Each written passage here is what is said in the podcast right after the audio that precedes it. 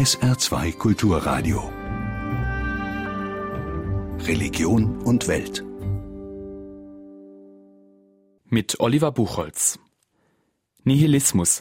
Mit diesem Begriff verbinden die meisten Menschen die Verneinung von Glauben und Werten. Freundschaften und Liebe erscheinen banal, Gottesbilder wirken belanglos. Nihilismus wird oft als eine Art Endstation für Verzagte und Verzweifelte gesehen. Aber auch Theologen und Ordensleute machen sich die Lehre zu eigen, so zum Beispiel Mystiker wie Meister Eckhart. Sie finden über das Nichts hinaus den wahren göttlichen Gott. Schon der Philosoph Friedrich Nietzsche war der Meinung, dass es inmitten von allem Nein Wege zu einem verwandelten, neuen Leben gibt. Die ARD Themenwoche. Woran glaubst du? Auf SR2 Kulturradio. Im Rahmen der Themenwoche hören Sie die Sendung Über das Nichts hinaus. Paradoxien des Nihilismus von Christian Moden.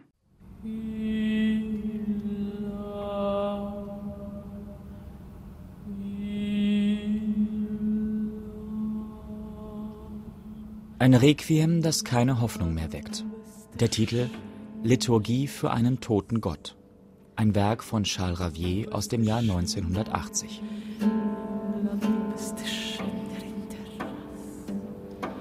Man gedenkt des toten Gottes in Worten, die niemand versteht. Der Allerhöchste ist entthront, der Ewige verschwunden. Kein tröstender Sinn mehr weit und breit. Davon bleibt niemand unberührt. Viele machen daraus eine Art Weltanschauung. Sie heißt Nihilismus, betont der Philosoph Franz Josef Wetz aus Gießen. Nihilismus ist dann, wenn es einem mit nichts mehr ernst ist. Wenn man der Meinung ist, es gibt keine objektiven Werte mehr, keine Leitlinien mehr, denen man folgen kann im ethischen Sinne und wenn man im existenziellen Sinne der Meinung ist, dass alles irgendwie umsonst ist, vergeblich, nichtig, im Nahen und Mittleren Osten glauben extremistische Gruppen in ihrem Wahn, Gott zu dienen, wenn sie sogenannte Ungläubige ermorden. Nihilismus breitet sich aus wie eine tödliche Krankheit, wenn der absolute Respekt vor dem Leben des anderen ignoriert wird. In Europa und der westlichen Welt hat der Nihilismus ein anderes Profil. Hier ist er viel subtiler, vor allem als geistige Einstellung weit verbreitet, die alle Höhen und Tiefen des Geistes ignoriert. Umfassende Sinnentwürfe von Religionen und Philosophien haben dann keine Bedeutung, Utopien keine Verheißung mehr. Diese Form des Nihilismus prägt heute die Alltagskultur, berichtet der Philosoph Franz Josef Wetz. Nun bin ich der Meinung, dass wir uns heute in einer Gesellschaft eingerichtet haben, in der wir den Verlust dieses großen Sinns auch gar nicht mehr als schmerzhaft wahrnehmen können. Und ich gehöre zu einer Generation, die, sage ich mal, katholisch sozialisiert wurde, die dann aber im Laufe des Studiums, im Laufe ihrer Lebensgeschichte diese, diese großen Sinnerzählungen verloren hat. Und die diesen Verlust dieser Sinnerzählungen als etwas Trauriges wahrnimmt, das, das mich bis heute eigentlich auch noch umtreibt. Die Generation jetzt schon nach mir, die teilweise schon gar nicht mehr religiös sozialisiert wurde, die gar nicht mehr mit den großen Sinnerzählungen groß wurde, diese Generation verspürt diesen Mangel teilweise gar nicht mehr. Also die letzten Fragen interessieren sie weniger als die vorletzten und sie begnügen sich mit einer gelungenen Partnerschaft, mit einer, mit einer sinnvollen Arbeit, mit einem Eigenheim oder mit einer gewissen Partykultur. Also sie haben gar nicht mehr den Anspruch, dass es diesen großen Sinn geben muss. Theologen und Mystiker haben einen anderen Vorschlag. Auch sie wollen Auswege aus dem Nihilismus zeigen. Dabei muss eine Bedingung gelten. Der neue Gott, den Mystiker und Theologen den göttlichen Gott nennen, kann nur erscheinen, wenn die Menschen Nein sagen, wann immer die Dinge dieser Welt, auch alle Helden und Supermenschen, zu Göttern erklärt werden. Schon die ersten Christen folgten diesem Grundsatz, betont der Berliner Theologe Christoph Markschies. Christen hießen Atheisten, weil sie die Götter, die es in der Antike gab, ablehnten. Nicht? Die traten auf und sagten, der Zeus und die Athene sind Nichtse oder sind Dämonen. Und das empfand man als einen Angriff auf den Staatsglauben. Das waren nichtglaubende Atheisten. Was bedeutet denn das eigentlich, dass gesagt wird, Christentum ist atheistisch? Das bedeutet, dass es immer auch eine Tendenz im Christentum gegeben hat, die gesagt hat, wir sind keine Religion wie jede andere. Das Christentum gehört vermutlich zu der Gruppe von Religionen, die die Gefahr von Religion besonders scharf machen, die zeigen können, wie schnell Glaube in Aberglaube umschlägt. Heute sollten Christen wieder diese Atheoi, diese Neinsager und Gegner der falschen Götter werden, die da heißen Konsum, Gier, Geiz. Ohne dieses Nein gibt es keine Überwindung des Nihilismus. Auch Theologen und Mystiker leiden unter den verzweifelten Umständen dieses Lebens, finden so vieles falsch, verlogen, trostlos. Insofern sind sie auch vom Nihilismus betroffen. Aber im Unterschied zu vielen anderen Nihilisten bleiben sie nicht in der nihilistischen Verzweiflung stehen, sie haben die Kraft, zu diesem Nein noch einmal Nein zu sagen.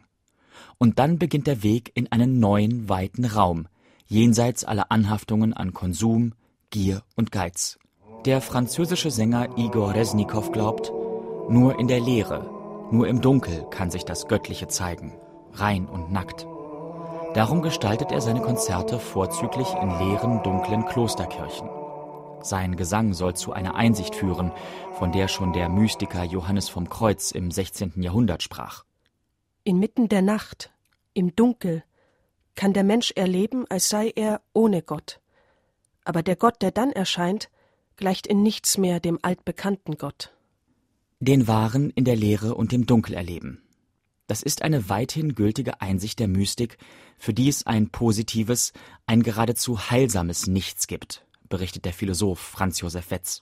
In dieser Mystik geht es ja dann letztendlich darum, dass alle Versuche mit Worten das Numinose zu fassen zum Scheitern verurteilt sind. Eine Erfahrung von religiöser Lehre, jetzt aber im positiven Sinne, in der Gott immer das ganz andere ist von dem, was wir so mit unserer diskursiven Sprache erfassen können. Johannes vom Kreuz hat selbst das Nichts erlebt und es zu sagen versucht. Im 16. Jahrhundert im erzkatholischen Spanien ein Skandal. Deswegen wurde er von der Inquisition verfolgt. Aber immerhin 150 Jahre nach seinem Tod heilig gesprochen. Inzwischen ist er, der Theologe des Nichts, sogar offiziell anerkannter Kirchenlehrer. Seine Einsichten sind auch heute wegweisend. Die Seele macht auf dem Weg zur Vereinigung mit Gott eine Erfahrung des Übergangs, die wir als Weg in die dunkle Nacht bezeichnen können aber in diesem Dunkel werden wir von einem Licht von innen her geleitet. Es ist Gott selbst. Auf diese Weise kommen wir durch das Dunkel hindurch. Der Nihilismus ist nicht das Ende von allem. In der dunklen Nacht kann der Mensch, mehr ahnend als wissend, den göttlichen Gott erleben, der immer größer ist als alles Denken, meint die Ordensfrau Maria Theresia in Berlin. Wenn wir sagen, wir erfahren Gott, ist das Wort eigentlich zu groß, weil wir denken bei Erfahrung immer etwas Handgreifliches, sehr Klares, sehr Fassbares. Und diese Art Erfahrung ist natürlich in Bezug auf Gott gar nicht gegeben. Immer entzieht er sich. Und dieser Weg zu Gott ist immer weniger ein Weg einer erfüllten Erfahrung, sondern vielleicht einer Sehnsucht, die aber so ist, dass sie einen genug trägt, dass man doch auch immer wieder einen Schritt geht.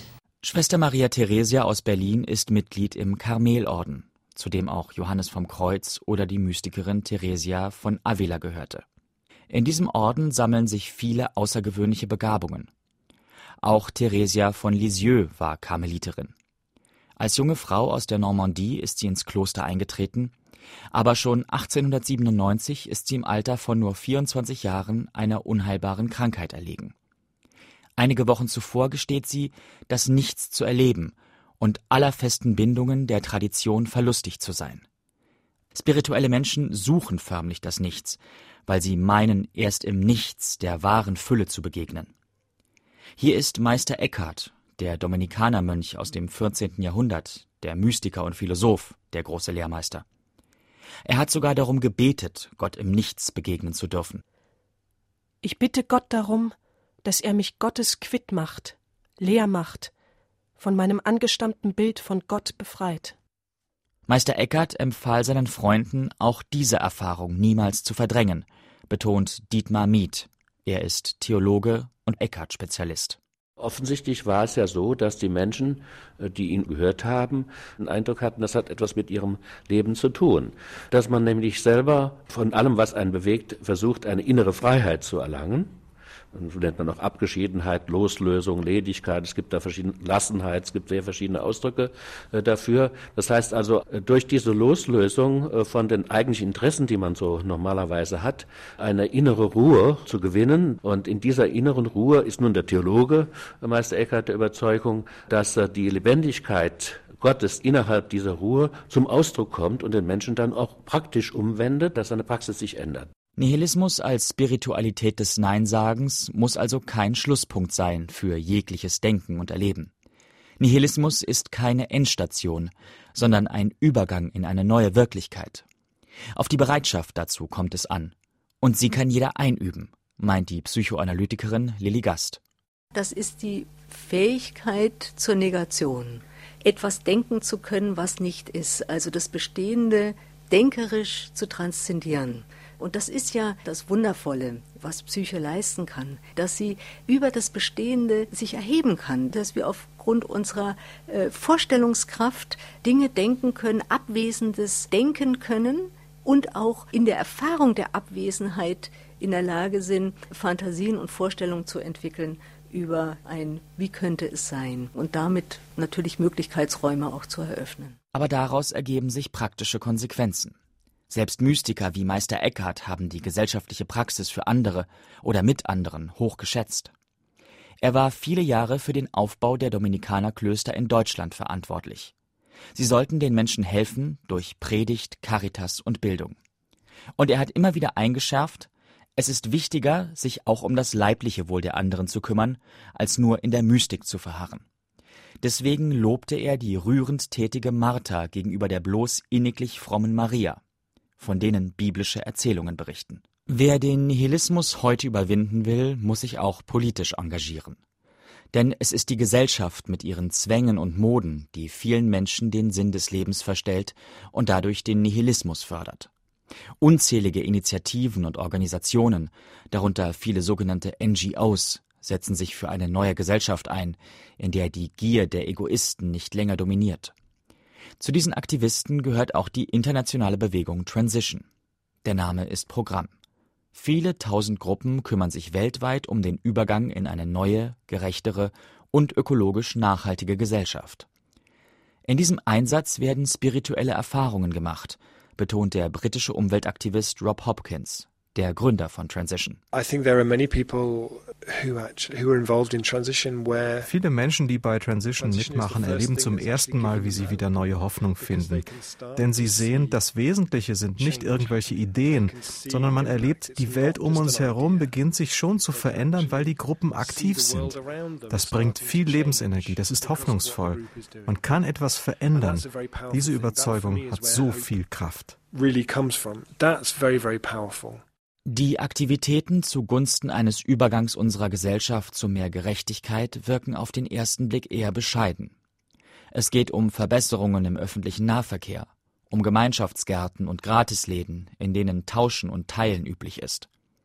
Aber die Summe der Erfahrungen zählt. Vor allem aber, diese Menschen erleben im Engagement einen neuen Sinn in ihrem Leben. Wer heute Nein sagt zu dem sinnlosen Kreislauf von Kaufen und Wegwerfen, braucht das Miteinander in einer freundlichen Gemeinschaft. Er sucht eine Art seelischer Stütze, meint Gerd Wessling von Transition in Bielefeld. Letztendlich ist der Hauptfokus von Transition, würde ich sagen, jetzt aus meiner mehrjährigen Praxis tatsächlich Kontakt unter Menschen, guter Kontakt unter Menschen, wertschätzender Kontakt unter Menschen und auch Kontakt unter Menschen, die sich sonst vielleicht nicht begegnen würden. Das alleine nach unserer Beobachtung löst oft schon mal viele Probleme auf, lässt manchmal Lagerdenken gar nicht entstehen und macht Spaß. Also in jedem Projekt sollte man eigentlich mindestens ein Viertel bis ein Drittel der Zeit auf das Feiern und Würdigen verwenden des Projektes. Diese Energie versuchen wir eben auch in die Transition-Welt ein bisschen zu bringen.